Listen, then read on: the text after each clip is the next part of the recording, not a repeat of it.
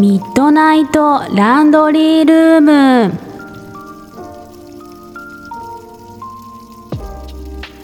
今日も夜中にお洗濯パーソナリティのさとりです。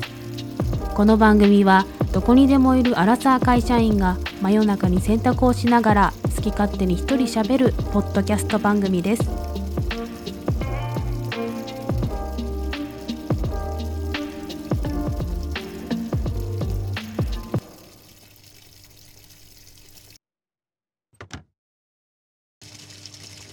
明日はバレンタインですね。皆さんは誰かにチョコをあげる予定はありますか？と聞いても意外とあげないと答える人が多いのではないかと予想しています。特に女性が男性にプレゼントするみたいな定番のやつは大人になればなるほどなくなってくる気がします。と言っても私は学生の時もあんまりなかったんですけどね。学生の時は仲のいい友達に渡すくらいでしたね。私のまずい手作りチョコを。まずいというのは自己評価ではなく友達の弟からの評価なので本当に美味しくなかったんでしょうね。そんなバレンタインに特に思い入れもない私ですが今年は違うバレンタインになるんじゃないかそう期待していました。その理由はサロン・デュ・ショコラ。皆さんサロン・デュ・ショコラ知っていますか？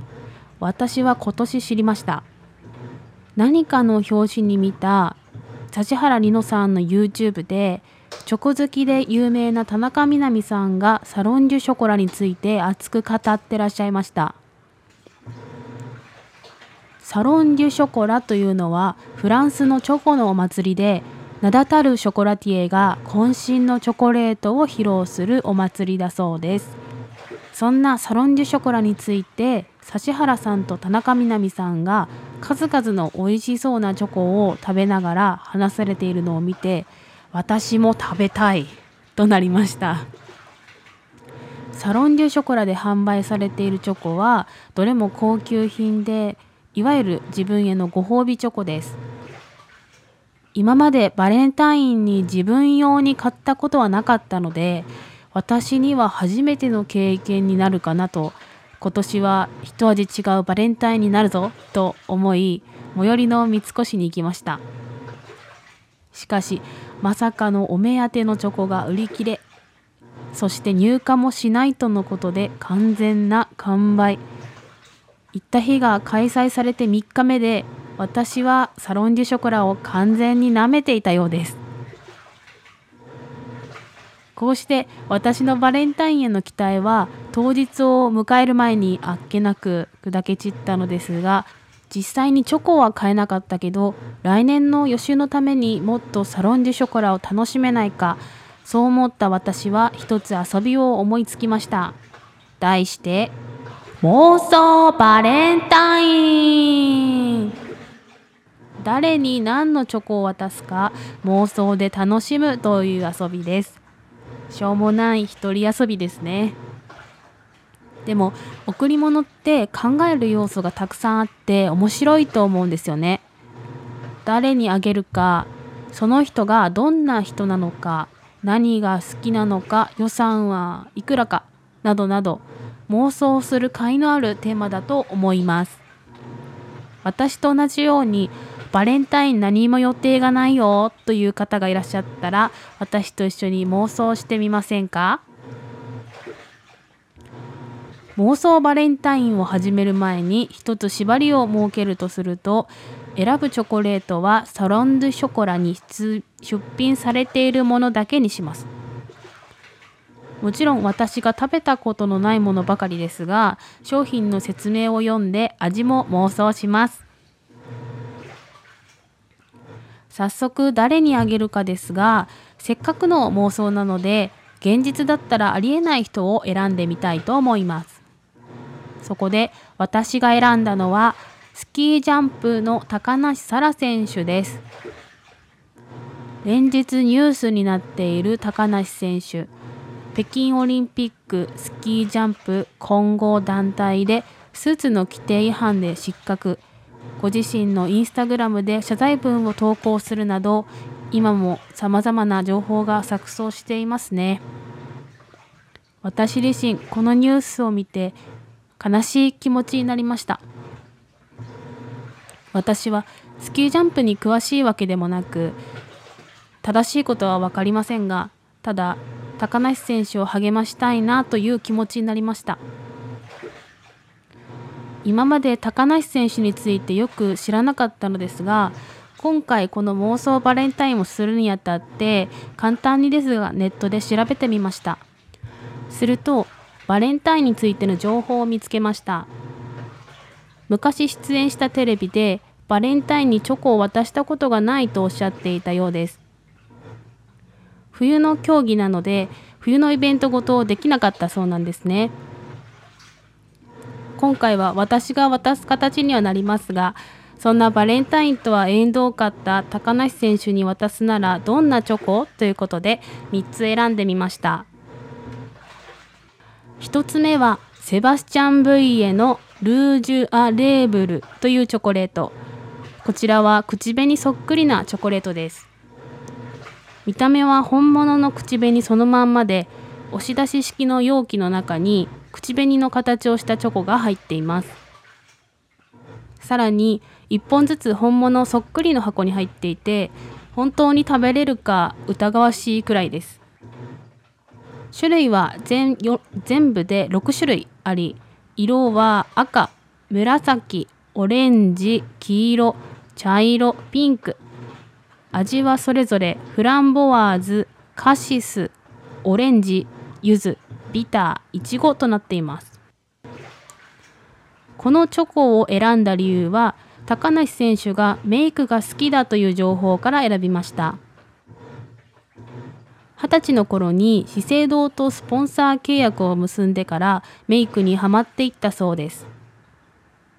そんなメイク好きの高梨選手にぴったりではないかと思い選んでみました。本当に本物そっくりで実物を口にするのにも勇気がいりそうですが見た目も食べるのにも楽しんでもらえるチョコだと思います。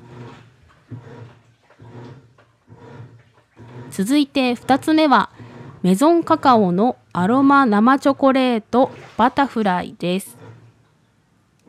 こちらは日本のショコラティエのブランドで日本全国の旬の食材を使った生チョコが有名だそうです。優しい口どけと鼻に抜けるアロマの香りが特徴的なチョコのとのこと。今回選んだチョコはその生チョコシリーズの一つで北海道産のフランボワーズが使われています。北海道といえば高梨選手の出身地。またこのバタフライと名付けられた生チョコは大切な人や頑張る自分に拍手を送る願いが込められた生チョコだそうですこの生チョコを高梨選手に食べてもらえるとしたら地元の大切な人たちやその人たちと過ごした時間を思い出して頑張った自分に拍手を送ってほしいなと思いますそして最後の3つ目はセレクションボックス2ル・スリールです。このチョコは12人の有名ショコラティエが決められた一つのテーマに沿って作ったチョコが詰め込まれた特別な商品です。1箱で12個の個性を味わえるチョコなんですね。そしてこのセレクションボックス2ルスリールのテーマは笑顔ル・スリールはフランス語で笑顔という意味ですね。そのテーマの通り箱の一面にはたくさんの人の笑顔が描かれています。子供の頃の思い出や家族と過ごした時間など笑顔あふれる瞬間が閉じ込められているようなパッケージです。そんなル・スリールにはどのショコラティエが作ってどんな味がするのか一つ一つ確かめながら味わえる楽しさがあると思いますそんな風にチョコを楽しんでいるとほんのわずかな一瞬かもしれませんが忘れたいことを忘れることもできるかもしれません。美味しいものでごまかせることばかりではないかもしれませんが別のことを考える時間を過ごしてほしいなとそんな風に妄想して選んでみました。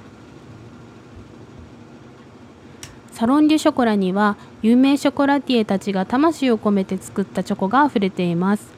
世界一の舞台で戦った高梨選手は世界一のご褒美チョコレートを食べるのにふさわしい人物かもしれません。高梨選手には今は辛いこともあるかもしれませんが別の楽しいことに目を向けてみてまた高梨選手らしく毎日を過ごしてほしいなと思います。スキージャンプど素人の全く無関係の一般人ですが少しでも明るいパワーが高梨選手に届きますように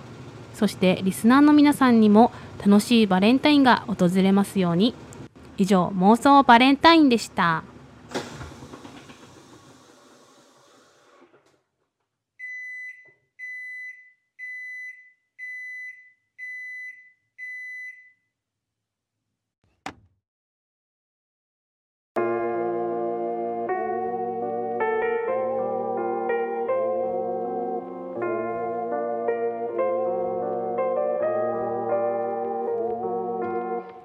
この番組では今後も私が興味があることについてジャンル無差別に好き勝手喋っていこうと思います。番組のご感想はハッシュタグ真夜中洗濯でつぶやいてください。またこの度マシュマロも始めました。番組へのご質問など匿名で送れますのであなたの声をお待ちしております。詳しくは番組ツイッターをご覧ください。番組のツイッター ID は真夜中洗濯ローマ字で真夜中洗濯です。それでは洗濯物が溜まった頃にお会いしましょう。お相手はさとりでした。まったね